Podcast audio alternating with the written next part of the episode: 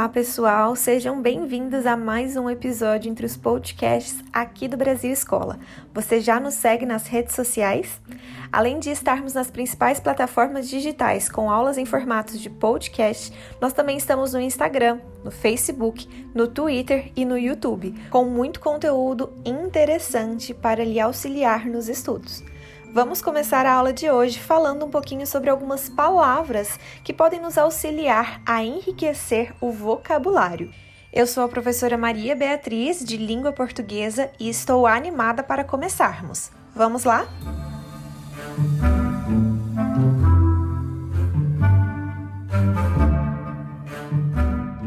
A primeira palavra em questão, deletério, um adjetivo. Por ser uma proparoxítona, é acentuada em sua sílaba tônica, deletério. E o que significa? Nesse caso, nós temos um adjetivo que corresponde a algo insalubre, capaz de prejudicar a saúde. Esse é o seu sentido literal. Por extensão, nós temos a correspondência a algo prejudicial, que causa destruição, que pode ser nocivo. Por exemplo, a ausência de medidas protetivas imediatas àquela pessoa tem efeito deletério, tem efeito prejudicial. De modo figurativo, ainda podemos compreender a palavra deletério como aquilo que é degradante, que leva ao que é imoral, corrupto, que corrompe. O sentido dessa palavra, portanto, está associado a algo maléfico, negativo, um efeito deletério é um efeito danoso, prejudicial a algo ou a alguém. E veja só, por ser um adjetivo, é uma palavra variável, pode se flexionar no feminino. Por exemplo, ação deletéria. Nesse caso, a concordância se dá com o substantivo feminino ação.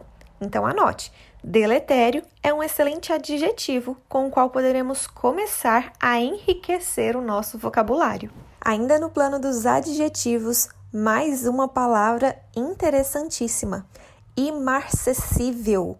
Como se escreve? Essa é uma palavra composta por um dígrafo consonantal. Isso acontece porque, embora a primeira sílaba com som de S seja grafada apenas com C, e marcê a segunda é escrita com SC, imarcessível, com acento gráfico na sílaba tônica si.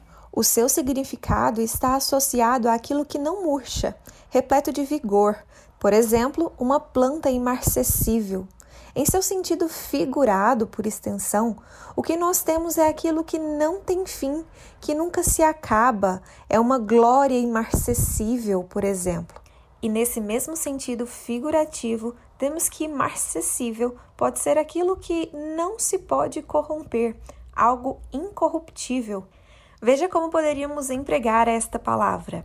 Aquele era um juiz imarcessível, significando que aquela era uma pessoa incorruptível, imarcessível. Interessante, né? E sobre a palavra estúrdio, você já ouviu falar? Essa é uma palavra que possui acento agudo na antepenúltima sílaba. É, portanto, uma proparoxítona, estúrdio.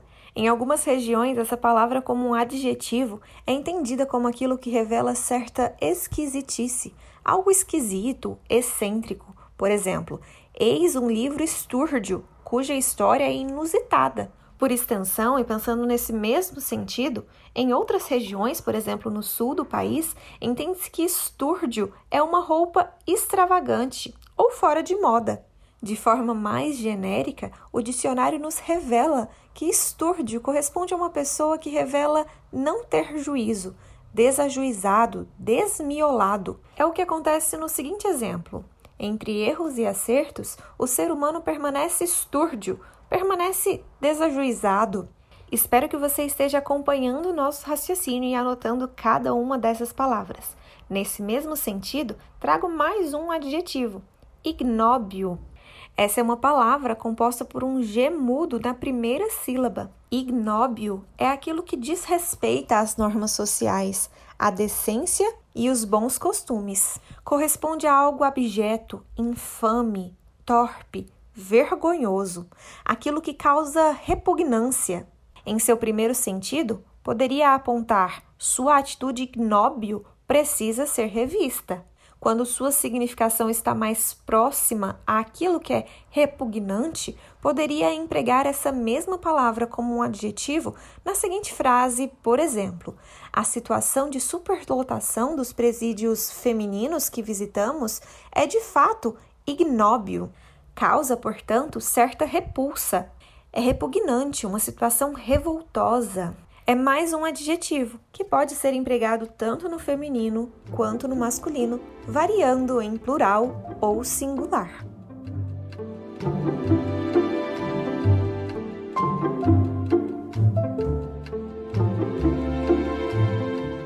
Vejamos agora algumas palavras classificadas como verbos. O primeiro deles, que pode ser muito útil a você, ouvinte, é o verbo olvidar olvidar, escrito com a letra L e não com U, correspondente ao verbo ouvir. Nesse caso, olvidar com L é um verbo transitivo direto e verbo pronominal. É empregado no sentido de não conseguir se lembrar de algo. Na verdade, esquecer-se. Não posso olvidar o bem que me fizeste. Jamais esquecerei disso. Esse é o significado mais próximo. Como um verbo pronominal, normalmente vem acompanhado de um pronome. Por exemplo, olvidou-se de armar o despertador e perdeu a hora. Esqueceu-se de armar o despertador e por isso perdeu a hora. Esse é um bom verbo para utilizarmos como sinônimo de esquecer. Mais um verbo trazido aqui para o nosso podcast de hoje é o verbo esmaecer. Provavelmente você já escutou em algum lugar. O que significa? Esmaecer é um verbo intransitivo. A princípio, corresponde a sofrer um desmaio, desmaiar. Esmaeceu antes que eu pudesse ajudá-la. Desmaiou, mas nem sempre é empregado com esse mesmo sentido. Esmaecer também significa algo que perde a cor. Perder a cor, desbotar, é o mesmo que esmaecer. As cores da pintura em tela não esmaeciam, não desbotavam jamais. Em ambas as ocorrências, o sentido de esmaecer está próximo ao de enfraquecer, ao de diminuir-se. E é nesse contexto que nós entendemos mais uma significação. Esmaecer também significa perder a força ou o vigor esmorecer. As lembranças esmaeciam-se na memória. As lembranças enfraqueciam-se, perdiam sua força na memória, apagavam-se. Anote então mais essa palavra. Esmaecer é uma palavra grafada com a letra C. E sigo aqui com mais um verbo que provavelmente já tenha sido escutado em alguma circunstância: o verbo menoscabar. Já ouviu falar? Menoscabar corresponde a tornar algo imperfeito, deixar incompleto. Por extensão, em seu sentido figurado, menoscabar corresponde a desacreditar, desdourar, deslustrar. É o mesmo que fazer pouco caso de algo. É um verbo transitivo que cobra um objeto direto. Menoscabava o serviço de seus funcionários frequentemente é o mesmo que desprezava o serviço de seus funcionários, tratava com descaso. De acordo com a norma padrão da língua, menoscabar é um verbo pronominal. Pode ser acompanhado, muitas vezes, de um pronome oblíquo. Por exemplo, não reconhecia o seu talento. Na verdade, menoscabava-se o tempo todo, diminuía-se o tempo todo, desprezava a si próprio os seus próprios trabalhos o tempo todo. Tranquilo, não é mesmo? Partimos agora para os substantivos.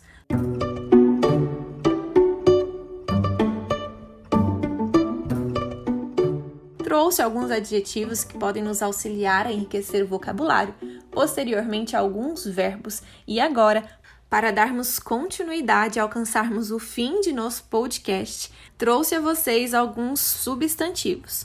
O primeiro deles, égide, mais uma palavra proparoxítona acentuada em sua primeira sílaba, a antepenúltima, égide. Nesse caso, o que nós temos é um substantivo feminino. Veja que curioso. Na mitologia, Égide correspondia ao escudo cedido por Zeu para sua filha Palas Atenas, depois de tê-lo utilizado na luta contra os titãs. Nós temos então um sentido mitológico disso, que se materializava na mitologia grega. Pensando nisso e trazendo para a contemporaneidade, Égide, conforme a língua portuguesa, ganhou novos significados por extensão e no nosso cotidiano empregamos este substantivo feminino como uma pessoa ou algo que ajuda, que socorre, que presta auxílio. É como se fosse um escudo útil a outra pessoa. É aquilo que promove amparo, defesa, proteção. Por exemplo, a Constituição Federal é uma égide dos direitos humanos no Brasil. Os direitos da proteção à infância, por exemplo, estão sob a égide da Constituição. É como se a Constituição atuasse como um escudo aos direitos sociais. Égide é, portanto, uma excelente palavra para utilizarmos na escrita de uma redação, principalmente em vestibulares e concursos. Isso pode ser bem visto, uma vez que o vocabulário irá se apresentar nesse contexto de maneira enriquecida e mais ampla mas não só de aspectos extremamente formais vive a língua portuguesa. Veja agora um substantivo muito empregado na linguagem coloquial que surge a nós, muitas vezes, como uma nova palavra, como uma palavra desconhecida por muitos. É a palavra bambúrrio. Bambúrrio coloquialmente empregado, é um substantivo masculino. Significa uma fortuna que surge inesperadamente por estar associado à sorte, também uma palavra empregada quando se determina um acontecimento casual com um desfecho favorável. Por exemplo, por Bambúrrio venceu o campeonato de cartas, por sorte. E não é porque é uma palavra coloquialmente empregada que não deve ser escrita de forma adequada conforme a norma padrão da língua. Bambúrrio é uma palavra acentuada, proparoxítona, e por isso, na sílaba tônica bu, há necessariamente o acento gráfico, agudo. Por fim, finalizando o nosso podcast, trago mais um substantivo masculino, soslaio. Já ouviu essa palavra? Soslaio significa uma inclinação oblíqua. É uma palavra empregada muitas vezes antecedida de preposições de soslaio significa de lado, de través, de viés, em soslaio. Se digo olhava de soslaio, desconfiado, é o mesmo de dizer olhava de lado, de canto, desconfiado. Soslaio é o mesmo que oblíquo, corresponde à obliquidade. E atente-se à sua utilização frequente em locuções de soslaio ou em soslaio, de viés, de maneira oblíqua.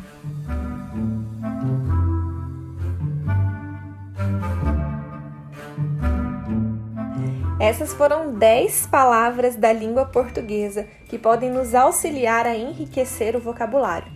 Talvez você já conheça alguma delas, mas espero que tenha sido de grande ajuda. Eu fico por aqui com mais um podcast e espero nos encontrarmos em breve com novas aulas para auxiliá-los em seus estudos. Aproveite para ver os diversos conteúdos publicados por aqui. Há podcasts de diversas disciplinas e de atualidades para que você fique por dentro do que tem acontecido no Brasil e no mundo. Nos encontraremos em breve. Bons estudos e até a próxima!